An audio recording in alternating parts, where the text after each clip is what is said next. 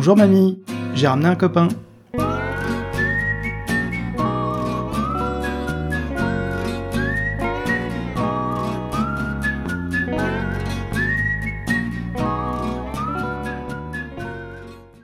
Euh, bonsoir et bienvenue dans la cybersécurité expliquée à ma grand-mère, le podcast pour expliquer la cybersécurité à ceux qui n'y comprennent rien.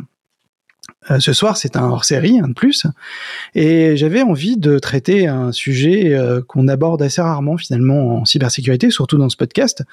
Euh, c'est souvent, je parle de cybersécurité à l'attention des, institutions financières, des banques ou des assurances, mais rarement dans le secteur industriel. Et pourtant, c'est un domaine qui a besoin de, cybersécurité, comme tous les autres domaines d'ailleurs. Et ce qui m'intéressait, c'était de comprendre, ou du moins d'essayer de comprendre, quelles sont les, différences et, euh, et peut-être aussi les points communs entre la cybersécurité dans le monde industriel et euh, dans le monde euh, tertiaire. Et pour ça, j'ai l'honneur et le plaisir d'accueillir Michael Raison ce soir, qui va justement nous parler de ça, puisqu'il est un spécialiste de la cybersécurité plutôt dans le, dans le contexte industriel. Alors Michael, est-ce que tu veux bien te présenter? Oui, bonsoir Nicolas. Euh, merci pour cette euh, invitation. Je suis Mickaël Raison, donc je travaille dans la cybersécurité euh, à l'origine plutôt pour des entreprises du secteur tertiaire. Et puis je suis tombé dans le monde de l'industrie qui m'a particulièrement intéressé justement par sa différence. Donc moi j'ai vogué euh, dans plusieurs entreprises. Aujourd'hui je suis euh, Head of Compliance chez Sapka, donc une entreprise de 100 personnes dans le secteur aéronautique. Donc voilà, là c'est une industrie, euh, on va dire, lourde, qui, qui fait des, des, grosses constructions avec des grosses machineries.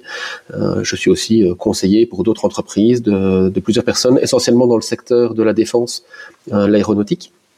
Euh, je travaille pour une entreprise qui s'appelle Approach Belgium, consultance en cybersécurité, qui travaille essentiellement dans le secteur tertiaire, mais qui s'ouvre de plus en plus au euh, secteur de l'industrie, euh, parce que les liens se font de plus en plus nombreux aujourd'hui à ce niveau-là. Alors justement, l'aéronautique, ça c'est euh, le summum de, c'est le nec plus ultra de, de, l'industrie en matière de cybersécurité et en plus la défense. Donc, euh, je crois que tu es la bonne personne pour nous expliquer, pour nous guider euh, ce que va être justement les, les points communs et peut-être les différences entre entre ces différents types de cybersécurité. Alors justement, si tu, si on peut commencer peut-être par la première question que j'ai envie de, de, te poser, c'est quelles sont les différences et, et les points communs entre la cybersécurité qu'on pratique dans le monde industriel et dans le secteur tertiaire? Alors, les différences sont énormes. Euh, il, y a, vraiment un mode de vie qui est, très différent entre, on va dire, tout ce qui est office et bureau dans le secteur tertiaire, euh, les théories de l'information, euh, les ordinateurs qui fonctionnent avec des logiciels avant tout, et le monde industriel qui lui est orienté machinerie avant tout, et, livraison et ligne de production.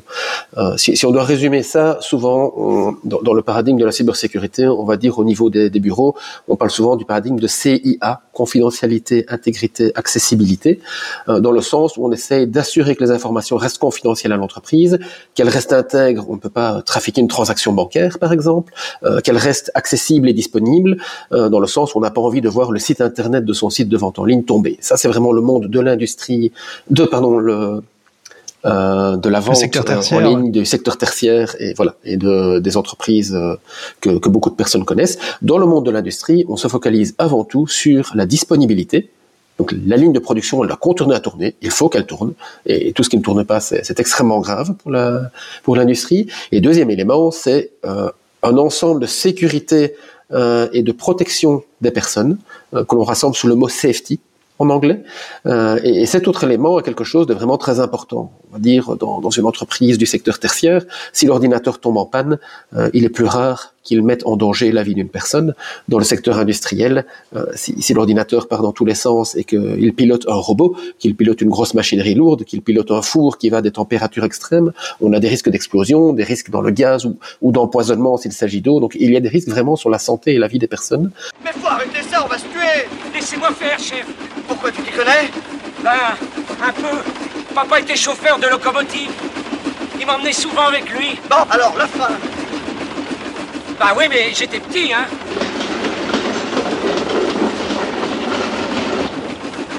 Non, c'est pas ça. Ça, c'était touche pas à sa petit con. Ça aussi, c'était touche pas à sa petit con. Chef, c'est ça. Non, ça, c'est pas le frein, ça. Ah non, ça, ça c'est de siffler. Parce que chaque fois qu'il m'emmenait avec lui, il disait... Essaye, essaye de te rappeler, mon Dieu, le frein Le frein Et donc vraiment, c'est quelque chose qu'on essaie de retenir quand on est dans l'industriel, c'est safety, disponibilité, euh, les deux choses que l'on essaye de, de regarder en, primeur. Et, et, de ce fait, finalement, tout le travail est, est très, très différent euh, en suivant ces deux paradigmes, alors que les deux types d'entreprises utilisent finalement bah, les mêmes systèmes. On utilise des ordinateurs de type Windows, on utilise des ordinateurs de type Unix et Linux, on utilise des ordinateurs de type Mac euh, des fois. On, a vraiment des outils qui sont partagés et qui se rapprochent de plus en plus. Mais aujourd'hui, on reste dans un paradigme très différent dans les modes de fonctionnement. Euh, ce que l'on constate aussi, beaucoup de personnes ont parlé de IT versus OT. Donc l'IT, l'informatique des logiciels et de, de l'information telle qu'on l'entend dans le secteur tertiaire. L'OT, Operational Technology tout ce qui concerne finalement le pilotage de machines, avant tout de lignes de production, et, dedans on parle vraiment de système industriel. donc on sépare un peu les deux, mais bien évidemment, une entreprise du secteur industriel contient aussi une partie bureautique. Ils ont un serveur euh, en ligne pour présenter leurs produits. Ils ont une équipe commerciale qui travaille avec des outils de bureautique, une équipe de comptabilité qui fait la même chose. Ils sont contrôlés de la même manière que toutes les autres entreprises au niveau financier, donc ils utilisent vraiment les mêmes outils. Et bien évidemment, ils utilisent les suites Office bureautiques que tout le monde utilise dans le secteur tertiaire. Et forcément, comme l'industrie évolue aujourd'hui, euh, on part d'anciennes machines qui étaient des énormes machines et de la machinerie lourde vers des machines plus fines, typiquement pour l'impression 3D ou, pour des systèmes industriels qui sont plus modernes et qui sont davantage, non pas automatisés, mais robotisés, des, des éléments qui sont plus fins et qui ont besoin de l'informatique logicielle. En fait, toute l'informatique qui se trouve côté IT et donc côté secteur tertiaire commence à avoir une application de plus en plus forte dans le monde industriel. Et donc aujourd'hui, les entreprises industrielles doivent faire avec les deux mondes. Là où une entreprise tertiaire peut se dire, moi je travaille sans machinerie et donc je m'en sors très bien, l'industrie, elle ne peut pas se dire, je fais sans IT, je fais sans utiliser les outils que les autres ont. Euh, elles doivent partager les deux mondes et, c'est vraiment là que se trouve toute la difficulté, tant les deux mondes sont différents. Ok, très bien. On peut regarder ça sous, sous, de nombreux angles. D'accord. Alors, je crois qu'en fin de compte, c'est une très bonne introduction parce que ça montre donc euh, finalement un point commun qui dans les deux cas on, utilise des ordinateurs et là pour le coup ben c'est quelque chose d'assez euh, d'assez fondamental dans les dans les deux dans les deux contextes. En revanche les les finalités, j'allais dire, euh, et les utilisations euh, et les risques surtout sont pas du, tout les mêmes. Donc tu as bien fait la différence entre euh, la triade, on va dire CIA dans le tertiaire, hein, qui est effectivement la confidentialité, c'est quelque chose d'assez important. Puis avec un risque, par contre, du côté industriel, qui est lui peut être humain, effectivement, l'impact est, est, pas du tout le est pas du tout le même. Alors justement, si on se concentre un petit peu sur les technologies, parce que tu as cité des points communs, mais je pense que il existe aussi des, des technologies qui sont spécifiques à l'industrie. Euh, Est-ce que tu pourrais nous détailler un petit peu plus euh, les, on va dire, les, les éléments euh, importants à comprendre euh, dans la technologie industrielle? Je pense par exemple, il y a peut-être des automates, euh, il y a peut-être aussi des systèmes qui travaillent un peu plus en temps réel. Euh, des, euh, des, systèmes. On parle souvent aussi de SCADA. Hein. Alors, euh, tous les gens qui ont fait un peu de cybersécurité euh, ont à un moment eu occasion de, de, de, gratter un petit peu la cybersécurité pour le monde industriel, et c'est souvent SCADA qui, ressort, mais il y en a peut-être d'autres. Donc, est-ce que tu pourrais un peu nous, expliquer dans, voilà, dans les grandes lignes des technologies qui sont spécifiques au monde industriel et pourquoi euh, elles représentent peut-être aussi un, un problème en cybersécurité? Oui. Alors ce monde de l'OTI, qui est un peu moins connu, euh, a été fait par des informaticiens, académiciens, des théoriciens, et, ces personnes ont, ont, toujours la tendance à vouloir structurer euh, les éléments en différentes couches. Donc dans le monde IT, on connaît le modèle OSI, où finalement, typiquement au niveau réseau, on commence par la couche physique, les câbles que vous branchez, vous remontez sur les liaisons de données, le réseau, l'IP, et puis vous montez tout en haut vers l'applicatif, vers vraiment l'application avec laquelle les personnes cliquent et utilisent. Au niveau OT, on a aussi des couches, et le système est organisé de la même manière, mais avec des couches plutôt différentes. Euh, si vous avez un système, alors forcément, avec ces différentes couches, vous pouvez faire tout et n'importe quoi. On peut mettre différentes couches aussi bien pour faire un contrôleur de température que pour faire un, robot automatique qui va euh, imprimer une maison. Donc, euh, peu importe la finalité des outils, la couche la plus basse que l'on connaît en outil, ce sont tous les senseurs.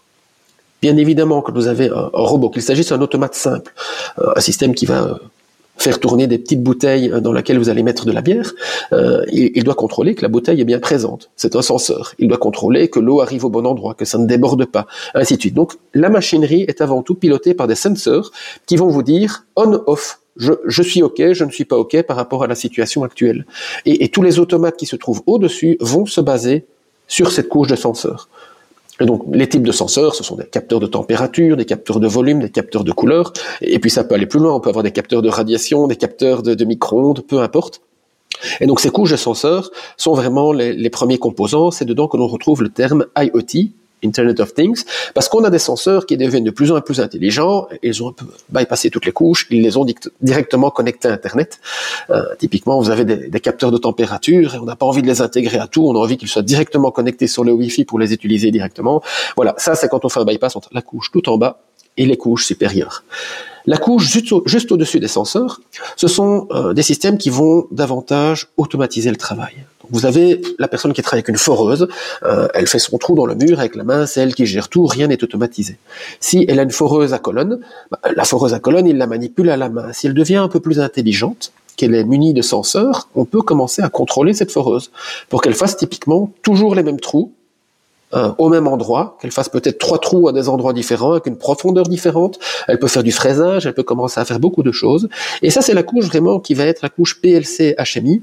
Ce sont les éléments qui, euh, juste au-dessus des senseurs, vont commencer à pouvoir faire une forme d'automatisation des automatisations euh, qui, qui, vont bien évidemment soit être directement programmées avec trois petits boutons sur la machine, ou programmées avec un fichier qui va venir peut-être de l'autre monde, le monde de, des ingénieurs qui travaillent sur leur bureautique de type IT, euh, ou alors ils vont être directement faits sur des systèmes euh, préfabriqué ou, ou configuré sur euh, un petit terminal qui permet juste de, de, faire sa petite configuration.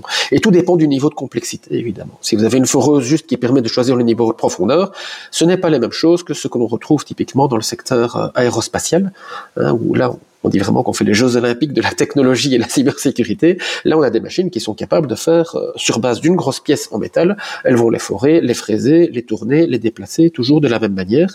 Et, et bien évidemment, tous ces PLC HMI vont être pilotés, contrôlés. Et donc, ce sont des machines très spécifiques, généralement propriétaires. Il existe des grands fabricants et des grands intégrateurs. Hein. On a des Honeywell, on a des Siemens, des grandes entreprises qui travaillent dans le monde industriel qui, les mettent en mesure. Euh, et, et, ça, c'est vraiment la couche de travail avec lesquelles les personnes travaillent dans l'industrie au niveau des hangars. Et donc, finalement, les personnes qui travaillent au niveau des hangars, ce sont avant tout des personnes des ateliers, des personnes qui sont euh, avant tout compétents en mécanique, ils savent comment fonctionne un touret, ils savent comment fonctionne une fraise, quelles sont les différentes utilisations, euh, et finalement ce qu'on doit faire pour euh, toute la partie safety dont j'ai parlé plus tôt. Hein, il faut mettre des lunettes de protection, des chaussures, il y a des poids, on doit faire attention à ne pas utiliser trop souvent une mèche. Donc voilà, tout ceci c'est un automate, et l'automate il devient de plus en plus intelligent pour accompagner la personne qui pilote finalement son, son équipement. Il va lui dire, attention, j'ai déjà fait 1000 trous avec cette mèche, il est temps de la changer attention, j'ai détecté une petite, un petit raté dans le nombre de tours de, cet équipement, euh, et donc euh, il faut peut-être faire une petite maintenance, une maintenance préventive. Et donc ces machines évoluent aujourd'hui et deviennent de plus en plus connectées pour de nombreuses raisons. Pour le fonctionnement lui-même, quand il y a un défaut, et la sécurité, pour les maintenances prédictives, on va pas attendre que la mèche casse pour la remplacer. On doit savoir à l'avance qu'on va devoir la remplacer pour être sûr de l'avoir en stock. Et donc ces machines sont de plus en plus intelligentes. Elles sont parfois même connectées à des magasins en ligne.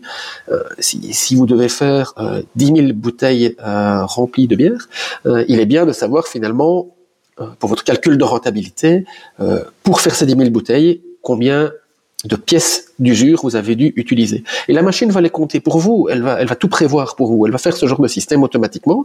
Et si vous avez besoin, parce que par hasard une machine euh, a un défaut, une pièce à casser alors que ce n'était pas prévu, ben, on peut aller au magasin retirer la pièce, elle sera automatiquement attribuée à cette machine, et, et donc le système tourne comme ça de manière de plus en plus accompagnée et automatisée. Euh, on a encore beaucoup d'autres éléments. On va parler de, de, la partie typiquement sustainability, l'environnement, la durabilité.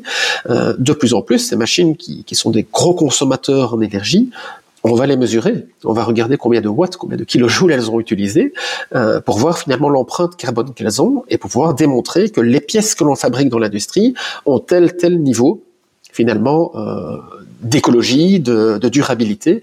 Et on parle aussi de prix carbone, typiquement. Quel est le prix carbone de fabriquer une bouteille de bière avec une technologie plutôt qu'une autre Et donc ces machines vont faire tous ces calculs à la place de la personne, en plus de faire le travail de forer au bon endroit et de déplacer un, élément euh, vers un autre endroit. Et donc, ces machines qui, d'un côté, sont juste là pour un automate très local dans un hangar, sont finalement hyper connectées avec d'autres systèmes externes.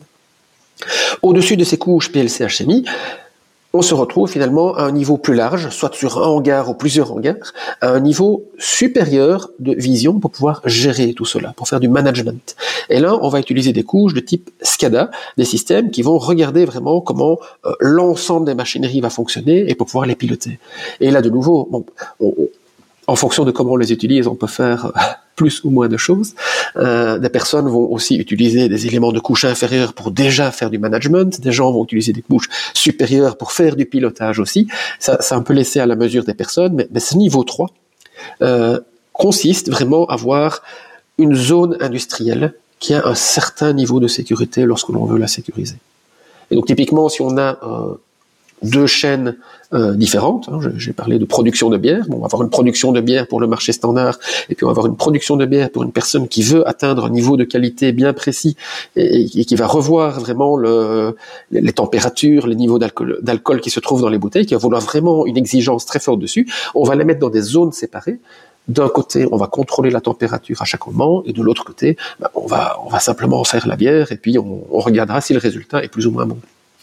Et donc, c'est là qu'on parle de zones vraiment industrielles séparées, que l'on doit donc le plus possible isoler d'un point de vue informatique, pour éviter qu'un problème d'un côté n'impacte l'autre côté. Alors ici, je parle de bière, ce n'est pas très sensible, mais si on rentre dans le monde militaire, euh, dans le monde de l'aviation, bah, forcément, là, tout, tout ceci prend son sens. Euh, si on a un programme qui est militaire d'un côté, un programme qui est civil de l'autre, bah, on va vouloir bien évidemment séparer les zones industrielles, euh, et tout ceci est possible, notamment avec des systèmes SCADA. Au-dessus de cela, on arrive dans des couches qui sont de plus en plus proches de l'IT.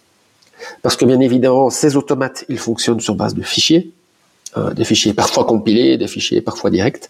Euh, de plus en plus, on veut les automatiser. Aujourd'hui, on parle de robots, de robots qui font des choses beaucoup plus intéressantes, parfois avec de l'intelligence artificielle, avec des capteurs visuels, des capteurs de mesure qui, qui sont très très précis et qui vont directement réagir non pas sur le modèle qu'on leur a rentré, mais sur ce qu'ils voient dans la pratique pour s'adapter. Donc là, on se retrouve vraiment avec des niveaux de programmation qui sont un niveau software très élevé, et donc naturellement, on se rapproche de l'IT. Et là, on va souvent parler aussi euh, de différentes configurations. On va dire, je suis une industrie capable de faire un certain produit. Ce produit n'est plus dans ma ligne de production, n'est plus actuel. Je vais avoir une nouvelle ligne de production qui rentre. Euh, cette nouvelle ligne de production, ben, je vais utiliser les mêmes machineries pour la faire. J'avais euh, une voiture à faire euh, d'un certain modèle. Euh, peut-être que la nouvelle voiture va avoir la même calandre ou le même châssis, mais peut-être pas la même portière, peut-être pas le même aileron arrière. Et donc je vais devoir changer les configurations de ma machinerie. Et donc ces configurations, bah, ça va être de nouveau sur base de, fichiers, sur base d'éléments qui vont être programmés. Et, et tout ceci, ça va rentrer dans le cycle de vie de l'entreprise. Et le cycle de vie de l'entreprise industrielle va notamment aller avec le cycle de vie des lignes de production et le cycle de vie des produits. On a généralement, quand on a une grosse euh, production à faire, hein, voilà, on a une nouvelle voiture euh, pour une marque, peu importe laquelle, BMW, Audi, euh, on doit décider de faire le modèle 1, 2, 3, on met en place sa ligne de production, on sait qu'on va faire 3000, 6000 pièces. 6000 voitures vont sortir de la machine, la machine est totalement configurée pour. Quand on a fini, on passe sur un autre modèle. Mais il est possible qu'à un moment déterminé, on doit faire des pièces de rechange. On réduise la production. Et on se retrouve avec des lignes plus versatiles qui permettent de faire d'une part le modèle d'une certaine voiture, modèle 1, mais aussi des pièces pour le modèle 3. Et là, donc, on doit changer de configuration en permanence, gérer ces cycles de vie, et il existe des logiciels à la couche supérieure, au-dessus du niveau euh, SCADA, qui va permettre d'avancer sur tout ceci. Alors on a les, MES qui permettent de faire euh, finalement de, de la gestion de processus, de l'allocation de ressources, de la traçabilité pour la qualité, de la planification, pour pouvoir justement gérer ce cycle de vie. C'est vraiment pour gérer les opérations manufacturières au sens large, au sens du cycle de vie. Et ça, c'est un premier niveau, parce que quand on va encore au-dessus, on se retrouve avec un niveau qui nous parle de Product Lifecycle Management, du PLM. Et là, c'est vraiment en négociation avec les personnes qui commandent. Vous, vous êtes une fabrique et vous fabriquez un produit pour un client. Euh, ce client, il vous fait ses lignes de spécification. Et donc, il vous envoie ces spécifications, on discute avec les ingénieurs, on fait des plans, il y a des exigences, une traçabilité technique qui se cache derrière. Et là, ce sont toute la couche PLM qui vont vous permettre d'avoir vos différents modèles jusqu'à ce qu'on en valide un. Qu'on le prépare à la couche inférieure au niveau MES pour préparer les opérations manufacturières, qui descendent en dessous finalement sur des plans dans la zone industrielle dans laquelle vous êtes au niveau SCADA, qui descend sur base de fichiers de configuration dans vos PLC HMI qui vont réellement faire le travail individuel de chacune des pièces et qui vont fonctionner avec les senseurs tout en bas. Et donc voilà, les technologies sont nombreuses et elles sont en couche de cette manière-là. Et, plus on monte dans la couche euh, supérieure en OT, plus on se rapproche de l'IT. Très bien. Écoute, je crois que la prochaine fois que j'achète une étagère, je la regarderai plus pareil, en imaginant toutes les, toutes les, choses qui ont été faites pour, pour pouvoir euh, la fabriquer. Euh, alors, c'est assez intéressant quand même de comprendre toutes ces technologies et euh, parce que euh, on voit que euh, le, le, le, monde industriel a, a, vraiment maintenant quelque chose de, de numérique, on va dire de, bout en bout, parce que on parle souvent du, de la numérisation entre guillemets du, du monde, mais je crois que tu as donné une bonne démonstration de, ce que c'est que le numérique et toute la puissance du numérique justement appliquée au monde réel, puisque on fabrique des pièces, on n'est pas en train de, faire des choses totalement virtuelles. alors, tu as, bien décrit, je pense, l'ensemble. Et maintenant, j'ai euh, une, une, question qui est plus sur le, vraiment une question de cybersécurité pure. Hein. Euh, euh, est-ce que, euh, en, cas d'incident, s'il y a la réponse, la réponse aux incidents à faire, est-ce que la réponse aux incidents est vraiment différente? Genre dans le monde tertiaire, on va avoir généralement un SOC avec un SIEM, on va faire la, la, collecte de logs, euh, de la corrélation, mais est-ce que toi, dans ton monde, c'est quoi un incident euh, de cybersécurité ou même un incident euh, euh, technologique? Comment comment tu y réponds et, comment tu peux t'assurer que ah bah, tu préserves tu préserves l'intégralité de ton système? Oui. Alors la première difficulté, c'est que pour beaucoup d'industries, les systèmes industriels sont d'ancienne génération. Euh, et, ça, la difficulté est euh, que ces machineries sont, lourdes, elles sont très onéreuses, euh, les contrats de maintenance au-dessus de ces machines sont, très très chers. Et donc, à la différence du monde IT où on essaie d'avoir un bon antivirus, une bonne séparation et, et des machines à jour et patchées, au niveau industriel, c'est quelque chose qui généralement n'est pas possible on travaille avec des Windows embedded d'ancienne génération, euh, des Windows XP, des Windows 7 au mieux. Fait des euh, rétro 7 ANAS. exactement. Et donc, à quoi ça sert de sécuriser ces machines à partir du moment où le système d'exploitation lui-même est totalement vulnérable? C'est assez difficile. Et en plus, ces systèmes, contrairement euh, à, à l'IT, ne sont pas aussi euh, tolérants euh, on, a vu il y a des personnes qui faisaient des tests de cybersécurité et qui venaient du monde IT. Alors au monde IT, on, envoie un vulnerability scan et on teste euh, toutes les portes et toutes les entrées pour voir si on rentre. Si vous faites ça dans l'OT, vous avez de bonnes chances de casser l'ensemble du système. Euh, parce que ne fût-ce qu'un ping sur certaines machines détruit le, fonctionnement de la machine, parce qu'elle n'est pas prévue pour résister à ce genre de choses. Et du coup, la, la mise en place de sécurité ou de firewall ou d'antivirus est généralement pas désirée, pas désirable, pas supportée par les systèmes. Euh, vous allez perdre votre contrat de maintenance avec la personne qui vous fournit la machine. Là, on a parlé de, de Siemens, Honeywell et d'autres. Euh, si vous mettez un antivirus nouvelle génération pour protéger la machine, euh, voilà, vous allez naturellement perdre votre contrat de maintenance. Donc personne ne le fait. Et donc, en cas d'incident, ça fait davantage peur parce qu'on est relativement aveugle, relativement démuni dans les systèmes qui sont du côté industriel donc la solution générale que l'on trouve à cela, c'est de trouver euh, une manière d'isoler les choses. Ces machines ne doivent pas être connectées en permanence. Et donc on essaie de les isoler dans un coin de l'entreprise qui est le moins possible connecté au LAN, à l'IT et à Internet. Euh, et donc en cas d'incident, euh, on espère avant tout quand il y a l'incident dans l'entreprise qu'il n'atteigne jamais le côté industriel. Et c'est la première chose que l'on va regarder. La grande panique est de se dire, aïe, est-ce que je peux rentrer du côté industriel? Est-ce qu'il y a un risque que l'on casse mes machines. Souvent, on n'a même pas de machine de backup. Euh, si on a une machine de backup, on n'a pas le hardware pour faire tourner dessus. Euh, on n'a plus la personne pour l'installer. Euh, et on n'aura plus le contrat de maintenance dans tous les cas après. comme ces machines valent des millions d'euros, bah, finalement, on, on, court un très gros risque. Et donc, ce que l'on essaye de faire avant tout, c'est d'éviter ces problèmes. Euh, et s'il y a quelque chose, bien souvent, en cas d'incident, on débranche. On va davantage débrancher la partie industrielle euh, que la partie IT, euh, tout simplement parce qu'on a peur. Le problème étant que dans les systèmes industriels, j'ai parlé de lignes de production, de cycle de vie, si vous avez des machines qui sont en cours de fabrication, que vous débranchez, vous perdez des pièces. Potentiellement vous abîmez la machine, potentiellement vous vous retrouvez dans un état qui n'est pas totalement géré. Euh, parce qu'on parle évidemment de, machines qui vont, j'ai parlé de forage et de fraisage, et ça c'est assez simple, mais, prenez dans l'ORECA, euh, vous avez des, grands bassins qui font une cuisine à une certaine température qui est contrôlée par l'AFSCA, euh, vous avez dans les traitements chimiques des bassins qui sont mis à une certaine température, vous pouvez pas les réchauffer ou les refroidir de trop, au risque d'avoir une mauvaise réaction chimique. Elle glowed, elle glowed, elle. Mon eau, elle a une température de haute précision pour le perniflard, au degré près. Si c'est glacé, ça tranche le ventre. Mais là, ça descend dans les boyaux comme la rosée du matin sur les feuilles. Regarde un impact Céveso, une explosion, que sais-je, euh, vous n'avez pas toujours le choix de débrancher. Euh, vous avez un, grand four il a un cycle de température avec des contrôles et, courbes de température à contrôler. De nouveau, si vous êtes en plein milieu de la chauffe, vous ne pouvez pas tout couper, empêcher que ça refroidisse, vous risquez l'explosion. Et donc, voilà, la première chose, c'est que dans l'Indus, on veut éviter le problème, débrancher les choses, mais ce n'est pas toujours possible. On est avec des machines très obsolètes, donc on a moins la possibilité de faire ce que l'on veut. Euh, elles sont moins documentées. Euh, et donc, typiquement, un backup, ce n'est pas quelque chose d'évident un plan de désastre, ce n'est pas quelque chose d'évident. On ne peut pas se dire je prends une machine virtuelle, je recopie et je relance. Euh, typiquement, on, va dire euh, dans le monde IT, vous changez d'adressage IP, mais vous avez le même nom de domaine, personne ne voit la différence. Dans le monde IT, vous changez l'adresse IP, plus rien ne fonctionne. Alors forcément, je ne parle pas des systèmes plus modernes qui sont plus tolérants, mais l'industrie d'aujourd'hui est celle-là.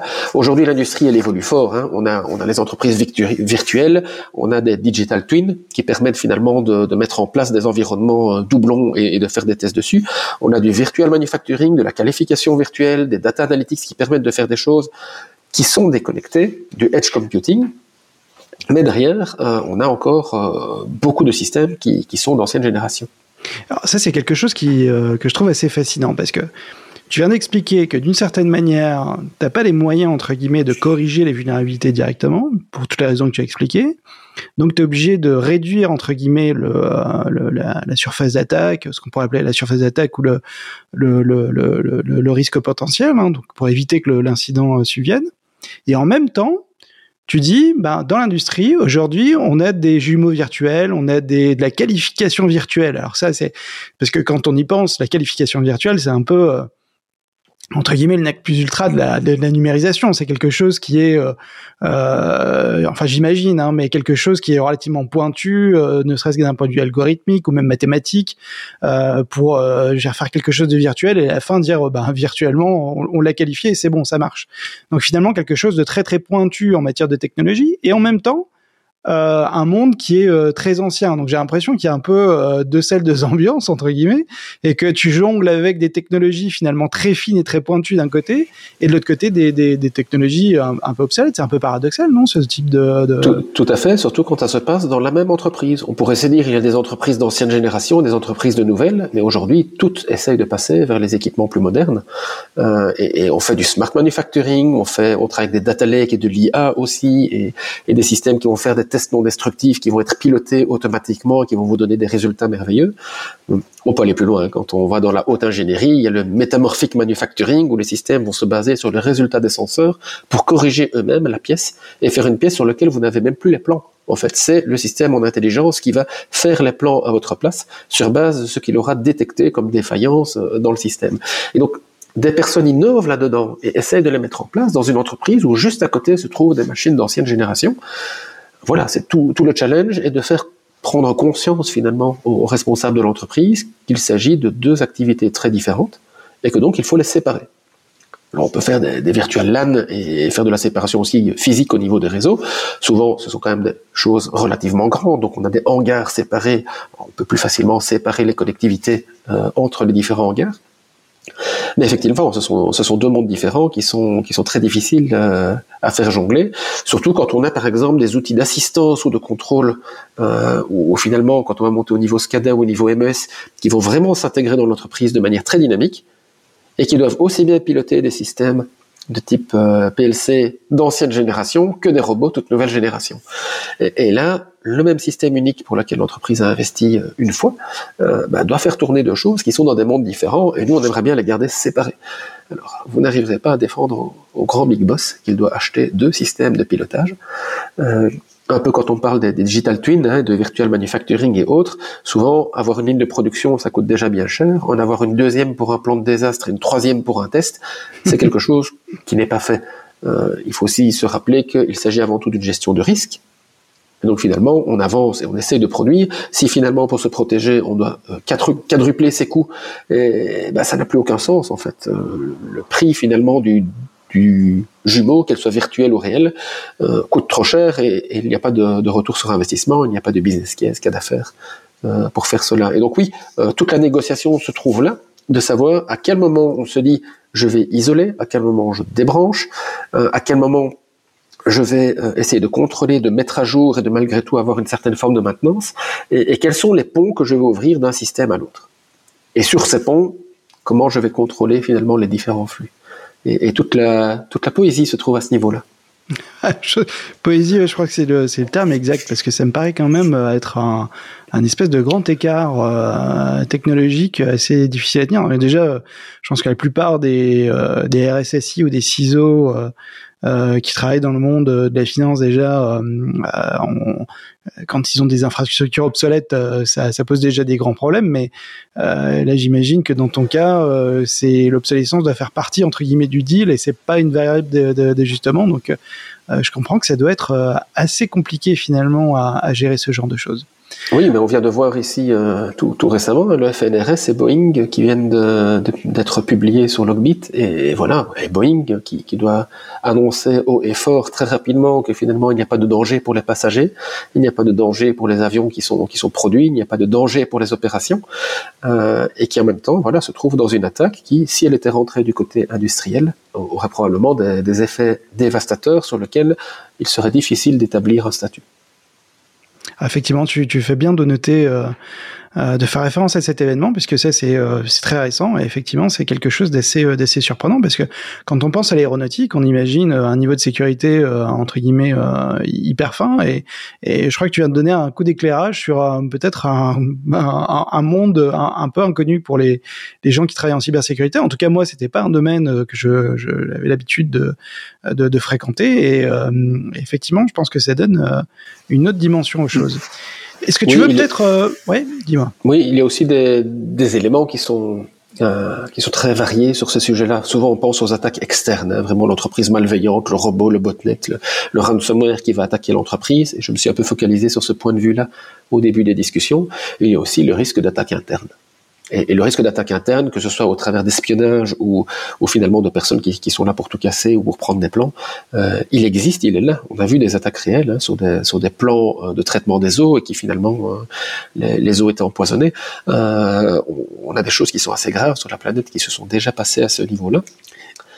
Et donc oui, le, la difficulté ici pour les attaques internes, c'est de pouvoir finalement avoir une vue sur ce qu'il se passe à l'intérieur dans un système qui est industriel et que l'on veut le plus déconnecté possible euh, et sur lequel forcément on a, on a des moyens moindres de, de, faire la part des choses. Euh, ces, éléments-là sont aussi très difficiles. Alors on parle évidemment de, de contrôle sur les personnes euh, qui sont qui sont de plus en plus forts. Et, et, là on se retrouve dans un milieu un peu difficile dans le sens où on parle d'atelier, on parle d'une industrie où tout le monde n'a pas suivi nécessairement la digitalisation. Euh, l'ensemble des mécaniciens qui travaillent dans une entreprise, qui, qui font un travail euh, parfois répétitif, une routine mécanique, ne sont pas des personnes qui sont totalement formées en, en matière cyber, en matière digitale. Et donc quand vous leur donnez un jour un, badge, un token ou un mot de passe euh, de plus de 12 caractères ou, un MFA, bah, ce sont des personnes qui, qui ne rejoignent pas euh, cette dynamique. Pour elles, c'est compliqué, ils ne comprennent pas l'utilité, ils ne voient pas les dangers qui se cachent derrière. Et, donc là, au niveau du, de la sensibilisation et, de la formation, il y a un travail qui est incroyable. Aujourd'hui, dans les industries du type tertiaire, les personnes ont tout entendu parler du phishing, ils ont eu des petites séances d'awareness, ils ont parfois des tests qui sont réalisés en entreprise. Au niveau des entreprises industrielles, c'est quelque chose qui n'est pas toujours fait. Alors, je te rassure, je suis pas sûr qu'il soit quand même meilleur que les tiens.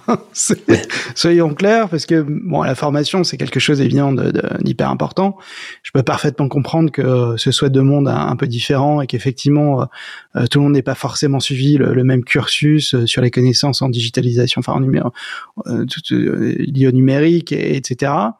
Mais je pense que l'être humain, quel que soit finalement euh, son secteur d'activité, reste toujours entre guillemets un petit peu le maillon faible quand même. Euh, euh, soyons clairs et que bon, la, formation c'est une chose, mais voilà, c'est ça nécessite du temps et c'est pas quelque chose finalement de, facile à mettre en œuvre.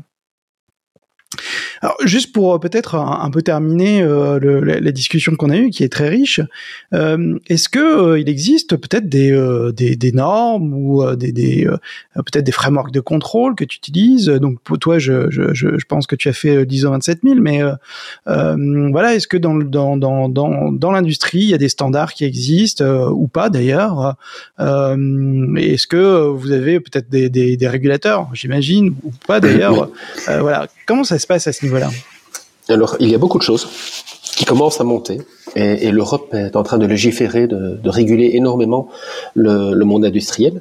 Alors, vous avez suivi les directives Nice. La directive Nice euh, a ajouté le secteur des manufactures dedans. toute manufacture qui contient plus de, plus de 50 ou 250 personnes devient naturellement importante ils ont bien compris que bon, l'espace, euh, les, services de, gestion des eaux et ce genre de choses, donc tout le secteur manufacturier critique euh, existe et est là. Donc bon, ça commence par la directive Nice, mais il y a d'autres régulations. Euh, le General Product Safety Regulation, euh, finalement pour avoir sur son produit avec une composante digitale un petit tampon CE euh, qui peut fonctionner dans l'industrie pour pouvoir produire des, éléments qui peuvent euh, circuler dans l'espace économique européen est quelque chose qui est en train de pousser.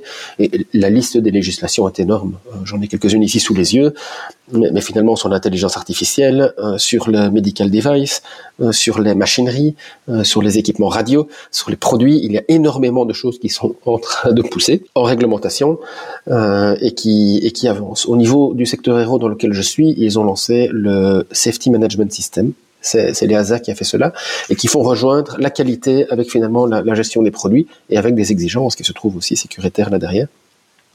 Bien évidemment, au niveau militaire, défense et tout le reste, il y a de plus en plus de, de, régulations qui arrivent. Et donc forcément, une fois que les régulations sont là et qu'elles imposent aux entreprises de suivre une certaine démarche, bah, derrière, on travaille avec des standards pour essayer d'y correspondre, parce que sinon, bah, tout le monde travaille différemment. Et ça, c'est un des soucis aujourd'hui dans l'industrie. L'industrie, on parle du Factory 4.0, l'entreprise qui finalement est virtualisée. L'entreprise n'est plus capable de faire ses produits tout seul. Elle se base sur des fournisseurs qui, qui font une partie du travail. Et donc, ce cybersécurisé, c'est aussi cybersécuriser ses fournisseurs. Et si vous avez, vous êtes dans une industrie particulière, voilà, typiquement l'automobile ou, ou, l'aéro, euh, voilà, je, je travaille en secteur aéro ou dans le spatial, je dois sécuriser ma supply chain, mais tous mes fournisseurs ne travaillent pas uniquement pour le secteur aéro. Ce sont peut-être des, fabricants de petites pièces de métal, des ferronniers, qui travaillent pour l'automobile, qui travaillent pour le bâtiment, et qui font une commande exceptionnelle pour moi. Et j'ai besoin de ces personnes parce qu'ils sont peut-être les seuls à savoir le faire, ou au meilleur prix. Et je dois leur expliquer comment être cybersécurisé à la hauteur des exigences de l'aéro. Si je viens avec un standard spécifique aéro, bah, ce fournisseur, il va simplement refermer la porte et dire c'est trop compliqué pour moi. Donc aujourd'hui, on essaye euh, au niveau national de discuter avec les autorités et de manière sectorielle pour pouvoir définir finalement des baselines sécuritaires.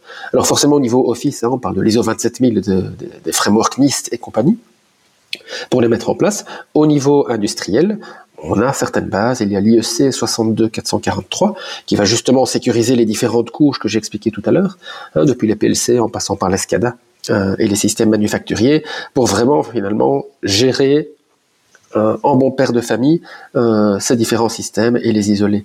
Donc ça, ce sont des frameworks qui sont qui sont vraiment spécifiques. Il y avait l'ISA 95 qui était là depuis depuis plus longtemps pour l'intégration de systèmes qui sont gérés au niveau de l'entreprise. Donc quand vous avez toute une série de machineries et que vous devez le faire, mais ça c'est pour les plus gros industriels. Ce ne sont pas pour les plus petits industriels. On se retrouve quand même en Belgique avec l'essentiel des entreprises qui soit ont beaucoup d'équipements qui ne sont même pas connectés et qui sinon en ont, mais qui sont ponctuellement utilisés euh, dans une zone, et donc elles ne sont pas très interconnectées finalement ces machines aujourd'hui euh, chez nous.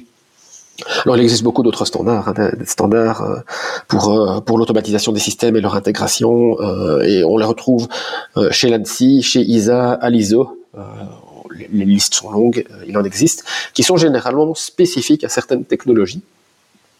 Mais généralement, on se base sur la 62443 comme framework global englobant l'ensemble des, des systèmes industriels. D'accord. Alors finalement, on a pas mal de différences, mais aussi, euh, ben, euh, aussi des, pas mal de points communs. Euh, pour résumer, j'ai quand même l'impression que être euh, RSSI ou CISO euh, dans, dans le monde de l'industrie, c'est c'est quand même essayer de courir un marathon avec un sac à dos rempli de pierres. j'ai quand même l'impression que c'est quand même pas si facile que ça, d'après ce que tu expliques, hein, parce que quand on entend que ben, les systèmes on peut pas les patcher, on peut à peine les pigner ou voilà, et on peut on peut quasiment pas y toucher. c'est en cybersécurité, c'est une catastrophe. Enfin, la plupart des, des, des RSSI diront que ben, si on peut pas modifier un système, c'est compliqué. Alors mis à part le planquer et essayer de faire en sorte qu'il y ait un minimum d'interaction avec le monde extérieur pour éviter les problèmes, c'est la seule solution possible et, malheureusement c'est contre-productif puisque tôt ou tard il faut quand même pouvoir euh, interagir avec et, pouvoir euh, pouvoir euh, ben, ben, travailler finalement tout simplement. peut-être un, dernier mot, euh, Michael, que tu souhaiterais rajouter, peut-être sur ton métier, tu veux peut-être juste parler, susciter des vocations éventuellement? Oui, ben, sur, ce métier, euh, la partie industrielle, en fait, est relativement peu connue. Il y a des spécialistes qui se trouvent dedans, euh, alors qu'il est assez facile de rentrer dedans, justement, parce que parfois il y a peu de choses, donc euh, il y a encore beaucoup de choses à inventer, avec une dynamique assez ouverte. Voilà, dans, dans les parties IT, le métier de la cybersécurité, souvent, il est rodé, il est, il est identique un peu partout.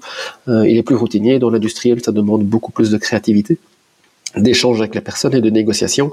Typiquement, quand vous devez négocier avec un, responsable industriel, de lui dire bah, ta machine à Noël, tu devais faire une maintenance, mais au passage, il va falloir qu'on en fasse quelque chose dessus. Et donc, tu vas prendre un double risque. C'est vraiment une relation de confiance. Et, ça, ce, dialogue, il est, il est, très intéressant. Euh, aussi, dans l'industrie, il y a beaucoup plus de de fair play, y compris entre les compétiteurs. Euh, moi, je participe à énormément de forums avec des personnes qui font le même métier dans des entreprises différentes et qui, sur ces sujets-là, le sujet de la cybersécurité, ne veulent pas être en compétition.